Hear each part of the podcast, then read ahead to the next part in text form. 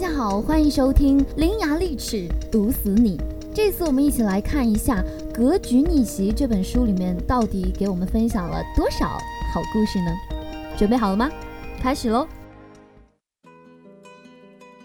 这本书是讲如何通过提升自己的格局，达到逆袭的目的。首先，我们的问题就是要去了解格局到底是什么。只有你了解了格局，才有可能提升。其实这是一种思维方式，比如小学的时候我们只会正数，初中就有了复数、函数，后来还会有微分、积分。虽然我现在完全不记得正负数之外的东西是什么，但我起码知道数学并不是一条线那么简单，它有很多维度，这让我们在思考问题的时候也自然而然的有多样化的思考。这其实提升的就是数学方面的格局。有个故事讲一个数学家帮孩子做作业，有一个公式可能他也忘了，最后只好自己证明出了一个定理，然后用上了，把老师也吓死了。这个我们就称之为降维打击。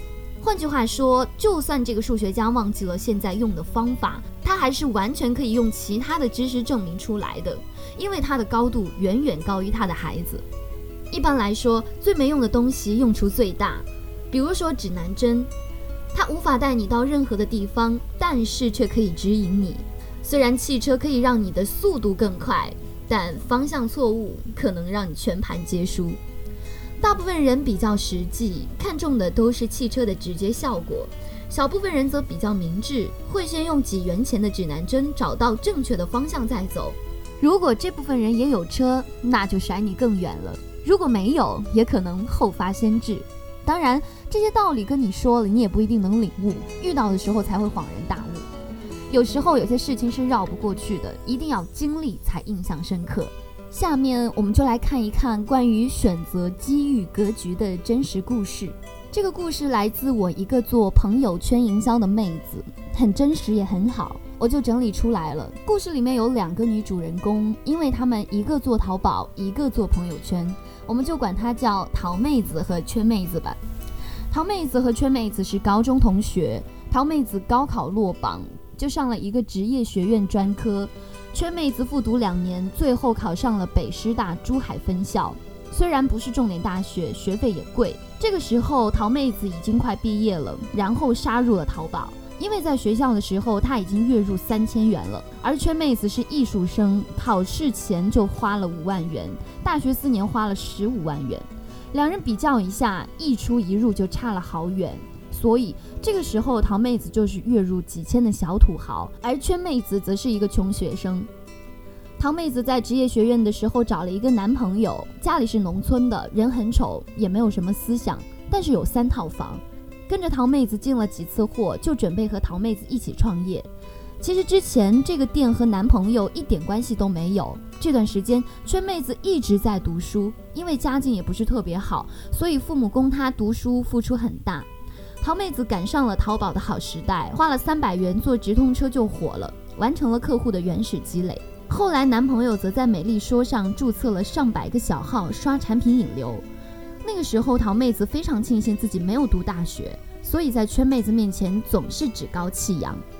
二零一一年的时候，桃妹子和男朋友订婚，来到了广州，租了珠海新城的房子，房租每月两千四百元，在圈妹子眼里已经是天价了。而圈妹子那个时候大四刚开学，二零一二年的时候，桃妹子怀孕了，因为太瘦，结果胎儿停止发育了。那个时候，桃妹子已经后悔订婚了，但因为彩礼钱都已经收了，压了大量的货，退亲的话也没有办法还钱，所以就退了广州的房子，回家结婚。结完婚又回到了广州。没过两个月，桃妹子就开始遭遇家暴了。结婚了，男方就更加无所顾忌，她特别委屈，就去找圈妹子哭诉。圈妹子听了她的描述很难过，说有第一次就会有第二次，还是离婚吧。桃妹子说也不是第一次了，以前就打过，丈夫还在自己的兄弟面前显摆，把打老婆当做看家本事炫耀。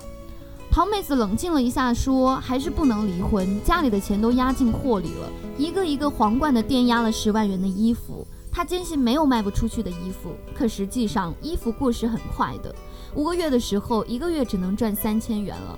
桃妹子撑不住了，退房子走了，从此就没有再进货。从五月到九月，他们一直在卖库存，生活很拮据。桃妹子老公是农村人，喜事儿多，天天喝酒随份子，家里穷得不得了，还要装阔，喝酒场场不落，还喜欢听自己在广州的带过。而圈妹子呢，毕业之后也业余弄了一个淘宝店做香港产品代购，慢慢积累客户。后来开始学习用朋友圈做销售，到现在一个月的流水超过了十万元。之前他羡慕的淘妹子，现在回过头来反而很嫉妒他。俗话说屋漏又遭连夜雨，但好事有时也是成双入对的。后来一个家境富裕的优秀男士向圈妹子表白了，情节也很有趣。他之前只是朋友圈的一个小客户，后来他在迪拜要飞香港，不知道怎么转机，圈妹子就打了很多电话帮他咨询。这位男士非常感动，一来二去沟通多了，也就有了感情。圈妹子说，如果不是自己家里花了那么多钱，在大学校园里洗去了一身屌丝气，也不可能找到优秀的伴侣。所以虽然上大学没有学到什么，但是这个钱花的值。这个故事有几个要点，说明了几个问题。第一个是选择，很多人都问我考大学的选择，故事中解释的也比较清晰了。上大学的意义，学习可能还是其次，对你层次的提高才是最有帮助的。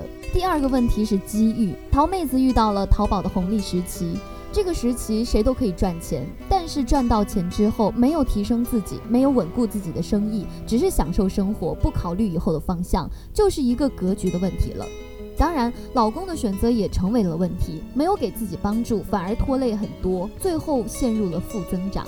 所以我一直说，不是看你赚钱多不多，而是看你活得长不长。圈妹子不是很精明，但做事很大气，和父母有关，和学校有关，也和同事有关，格局眼界都会不一样。这对她之后的发展是有潜在的好处的。当然，遇到她的老公，则更可能是她人生的转折点。这些都是因为她积极努力而得到的。有时候，人潜在的特质，则是各种条件综合的结果。大时代下的小人物的悲欢，是特别有代表意义的。尤其是两个出身差不多的人，没过几年，人生就截然不同了。这值得我们思考。